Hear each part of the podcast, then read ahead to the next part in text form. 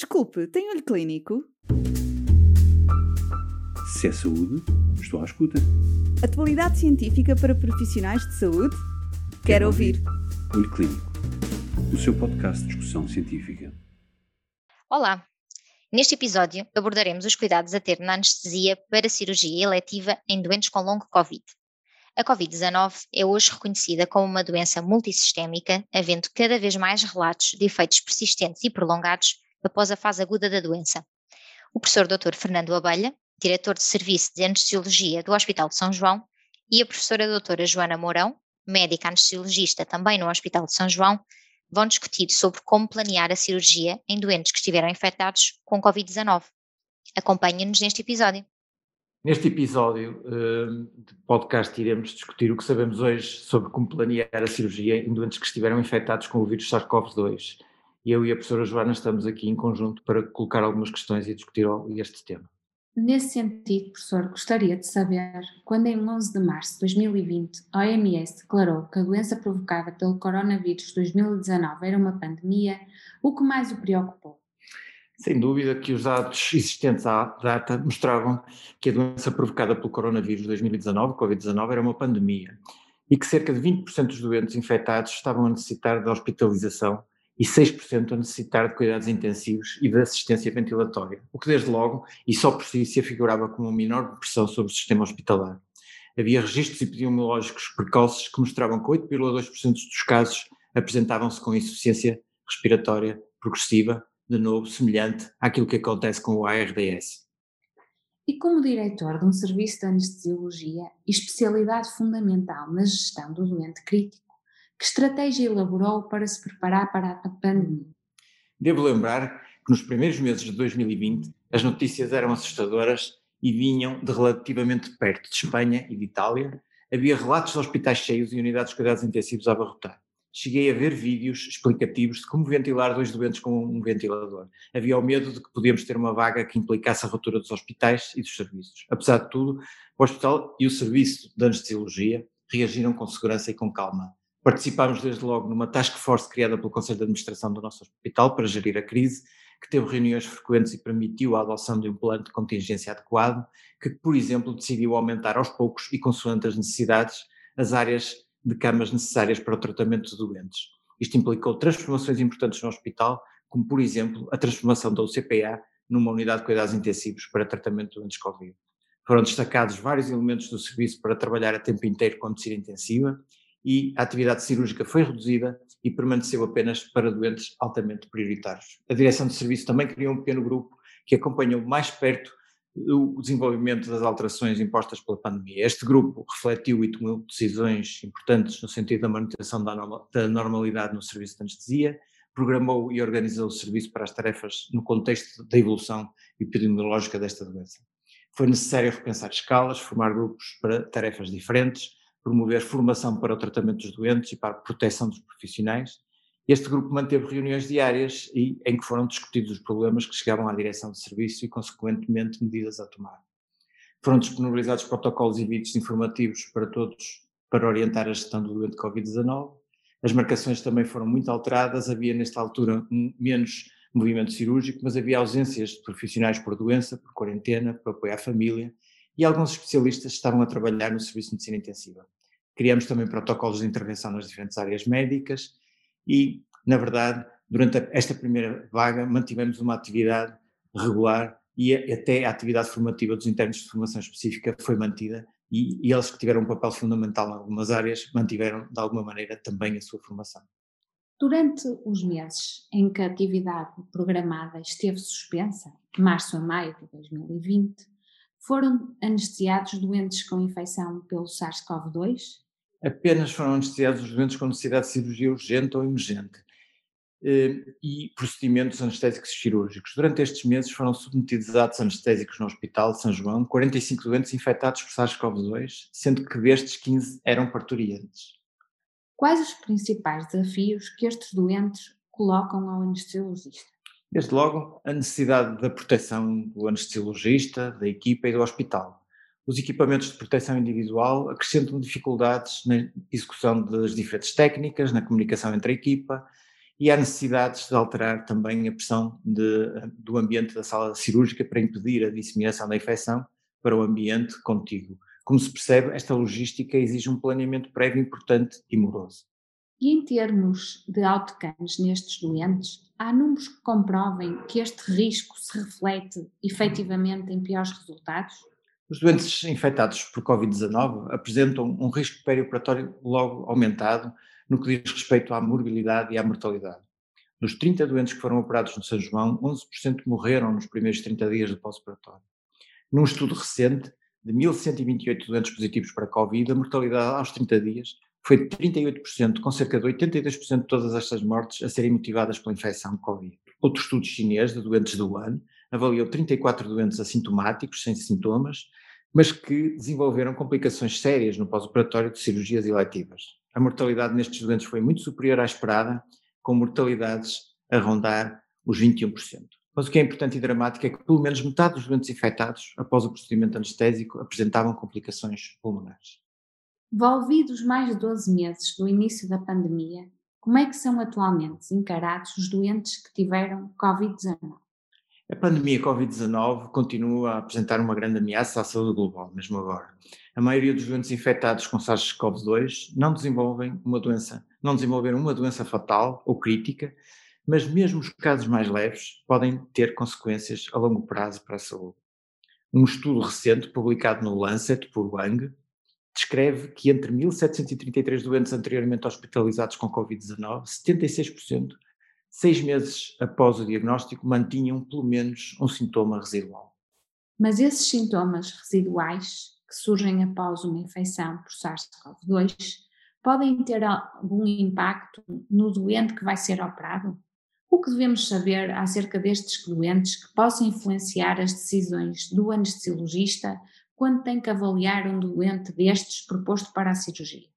Do que se sabe até à data, sim. Inclusivamente está descrito uma síndrome pós-Covid crónico. Este síndrome cursa com uma gama alargada de sintomas que vão desde a dor torácica, a dispneia, anosmia e cefaleias ou apenas fadiga crónica.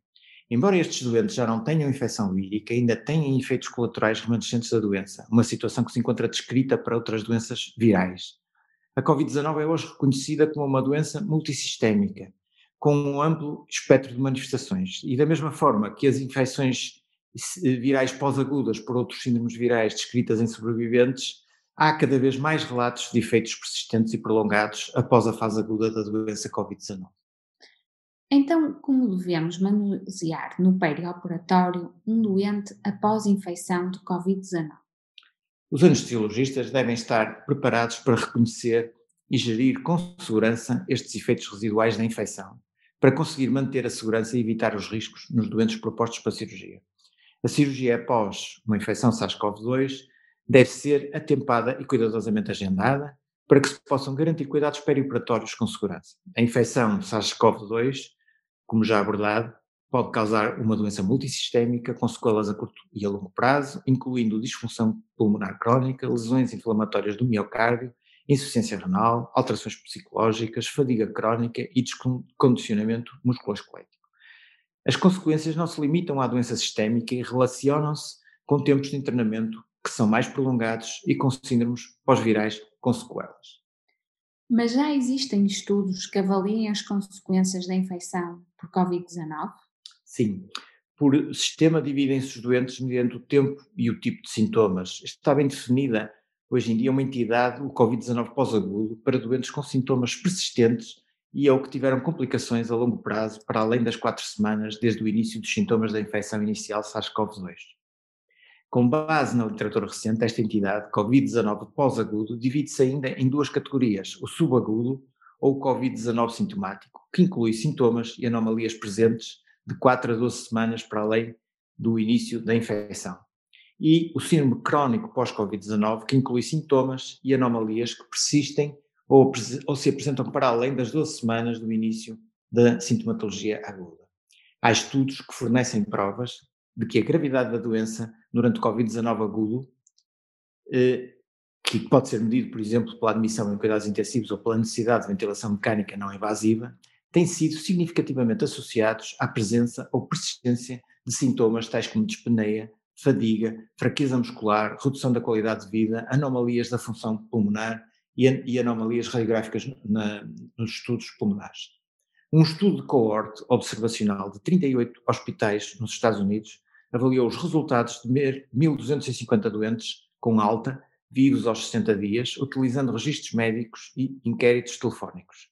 Durante o período de estudo, 6,7% dos doentes morreram, enquanto 15,1% dos doentes necessitaram de uma readmissão hospitalar. Dos 488 doentes que completaram o inquérito telefónico neste estudo, 33% dos doentes apresentavam sintomas persistentes, incluindo 19% com sintomas novos ou agravados. Dispneia ao subir as escadas acontecia em 23% e era o sintoma mais frequentemente relatado, enquanto outros sintomas incluíam a tosse e a perda persistente do sabor ou do cheiro. Foram relatados resultados semelhantes a partir de estudos na Europa também. Nestes estudos, conseguiu-se identificar quais os doentes que estavam em maior risco?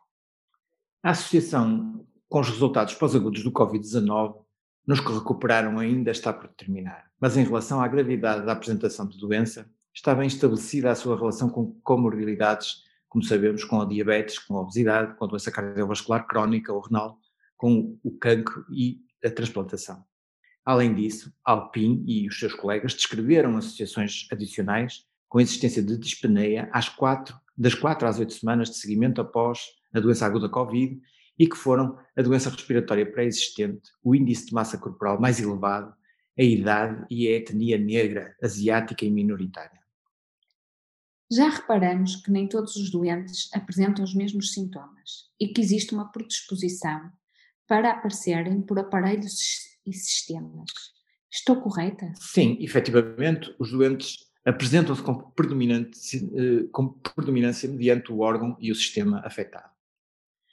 Poderia efetuar uma revisão dos sintomas apresentados por cada órgão e sistema? Que alterações são de esperar a nível neurológico? Que mecanismos estão implicados? O SARS-CoV-2 é classicamente conhecido por causar perda de olfato e de sabor, o que pode refletir, refletir lesões diretas nos neurónios olfativos, mas as manifestações neurológicas vão desde tonturas e dor de cabeça até encefalite, convulsões e acidentes vasculares cerebrais, não esquecendo a polineuropatia desmielinizante. As sequelas neurológicas podem persistir para além da doença aguda. No, no artigo já referido do Lancet, publicado por Wang, este autor descobriu que entre 11 a 13% dos doentes anteriormente hospitalizados com Covid sofrem perda contínua do olfato, do olfato após seis meses, enquanto que 7 a 9% reportam perda de gosto, paladar. Além disso, 5 a 8% tiveram tonturas e 2 a 3% queixam-se de dores de cabeça persistente. Os sobreviventes de Covid-19 relatam um síndrome pós-viral que cursa com mal-estar crónico, com mialgias difusas, sintomas depressivos e alteração do sono. Outras manifestações pós-agudas do Covid-19 incluem dores de cabeça, semelhantes a enxaquecas, muitas vezes refratárias aos analgésicos tradicionais e dores de cabeça de início tardio atribuídas à doença. Num estado de acompanhamento, num estudo, perdão, de acompanhamento sem doentes, cerca de 38% mantinham dores de cabeça contínuas após seis semanas. Isto sem esquecer que nos doentes que estiverem em cuidados intensivos, a miopatia e a neuropatia dos cuidados intensivos pode deixar sintomas residuais persistindo durante semanas e meses. E problemas cognitivos e ou alterações psiquiátricas também estão descritas? Sim, a deficiência cognitiva também tem sido notada, com ou sem flutuações, dificuldades de concentração e de memória, alterações da linguagem e das funções executivas. Os indivíduos com Covid-19 experimentam uma série de sintomas psiquiátricos que persistem ou que se apresentam meses após a infecção inicial. A depressão e a ansiedade clinicamente significativas foram reportadas em cerca de 30 a 40% dos doentes após a infecção Covid-19. E a nível cardiovascular? O envolvimento cardíaco agudo está associado a piores resultados clínicos em doentes com Covid-19, mas os efeitos cardiovasculares crónicos do Covid-19 também podem ser significativos. Cerca de 20 a 30% dos doentes hospitalizados com Covid-19 apresentam evidências de lesão aguda do miocárdio, potencialmente levando a arritmias e a cardiomiopatia isquémica ou não isquémica. A fibrose do miocárdio e a, cardio, é, e a cardiomiopatia resultante da infecção viral também podem levar a arritmias. O Covid-19 também pode perpetuar arritmias devido a um estado catecolaminérgico elevado, que pode prolongar os potenciais de ação ventricular. No estudo do Wang, descobriu-se que cerca de 4 a 10% dos doentes relatam dor torácica e 9 a 11% experimentam palpitações seis meses após o início da doença. Estes efeitos podem refletir fibrose ou inflamação do miocárdio. Num outro estudo de 26 doentes que se queixavam de sintomas novos a nível cardíaco na sequência da infecção Covid-19, 58% demonstrou evidências de edema do miocárdio ou diminuição da perfusão nas ressonâncias cardíacas efetuadas, a uma média de 47 dias após o início dos sintomas. Aos 60 dias de follow-up, a dor torácica foi reportada até cerca de 20% dos doentes do Covid-19. Noutro estudo, aos seis meses de follow-up, as palpitações contínuas e as dores torácicas eram reportadas em 9% e 5%, respectivamente. E acerca do sistema respiratório? O Covid-19 pode causar lesões pulmonares duradouras em doentes que inicialmente desenvolveram sintomas respiratórios leves.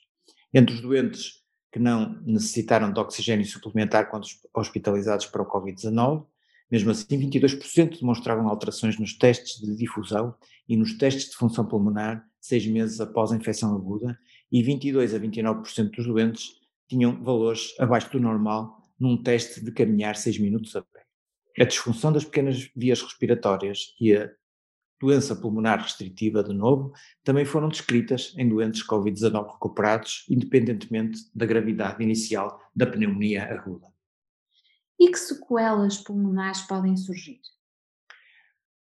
Um espectro de manifestações pulmonares já foram relatadas entre os sobreviventes de Covid-19 e que vão desde a dispneia até ao constatar de um desmame ventilatório difícil nos doentes com lesões fibróticas nos pulmões.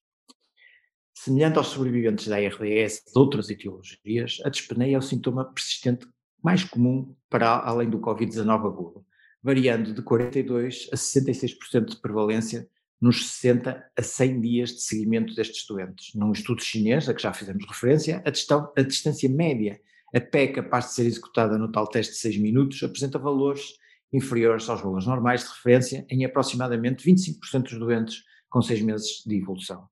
A necessidade de oxigênio suplementar devido à hipóxia persistente ou a necessidade de novo do uso de pressão positiva contínua nas vias aéreas respiratórias ou suporte respiratório durante o sono foi registado em cerca de 7% dos doentes no seguimento aos 60 dias no estudo pós-agudo Covid-19 efetuado nos Estados Unidos.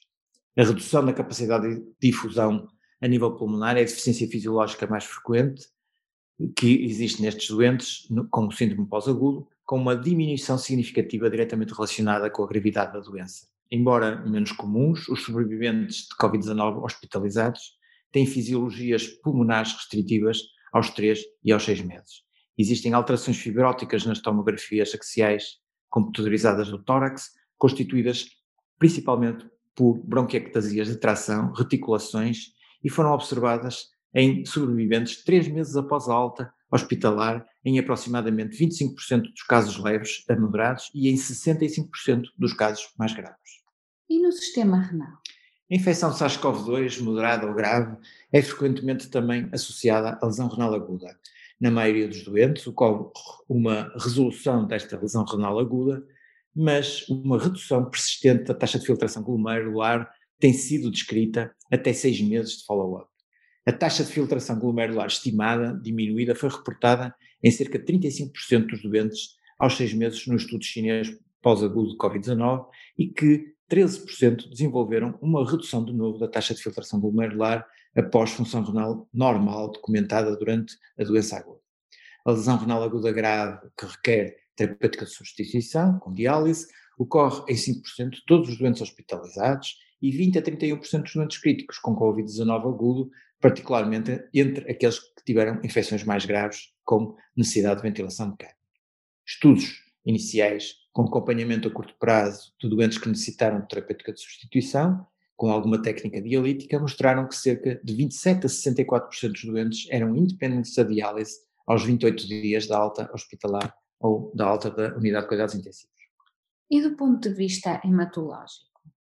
A nível hematológico, os doentes críticos do Covid-19 estão em risco particular de tromboses que afetam todos os órgãos principais, mas os doentes com doença leve também podem ser afetados.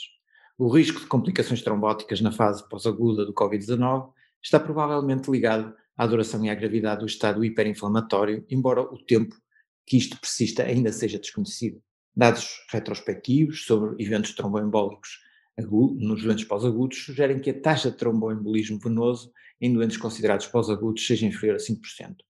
Num estudo efetuado num único centro nos Estados Unidos após a alta, sugere que a incidência cumulativa de tromboses é de cerca de 2,5% aos 30 dias após a alta, incluindo neste uh, conceito a embolia pulmonar segmentar, a trombose intracardíaca, a fístula arteriovenosa trombosada e o acidente vascular cerebral isquémico. Ao contrário das coagulopatias de consumo, características das coagulopatias intravasculares disseminadas, a coagulopatia associada ao Covid é consistentemente um estado hiperinflamatório e de hipercoagulação. Existem outras alterações conhecidas? Sim, sem dúvida. Por exemplo, a nível endócrino, tem-se observado cetoacidose diabética em doentes diabéticos conhecidos semanas a meses após a resolução dos sintomas Covid-19. Da mesma forma, a tiroideite subaguda com tiroidexicose clínica foi relatada algumas semanas após o início dos sintomas respiratórios e também a existência de novas manifestações de tiroidite Hashimoto ou doença de Graves uh, da tiroide. Tem sido objetivo de estudo também com o Covid-19 o potencial de alterar o microbioma intestinal, incluindo o enriquecimento de organismos infecciosos oportunistas e o esgotamento de comensais benéficos a nível intestinal. Isto mesmo ficou demonstrado num estudo em que participamos com doentes tratados na nossa unidade de cuidados pós-anestésicas e que concluiu que a diversidade do microbioma pode ser considerada um biomarcador do prognóstico da gravidade desta doença Covid-19. Obrigada por esta descrição tão elucidativa da apresentação e consequências da infecção por Covid-19. Obrigado. Se é saúde, estou à escuta. Atualidade científica para profissionais de saúde? Quero, Quero ouvir. ouvir. Olho Clínico, o seu podcast de discussão científica.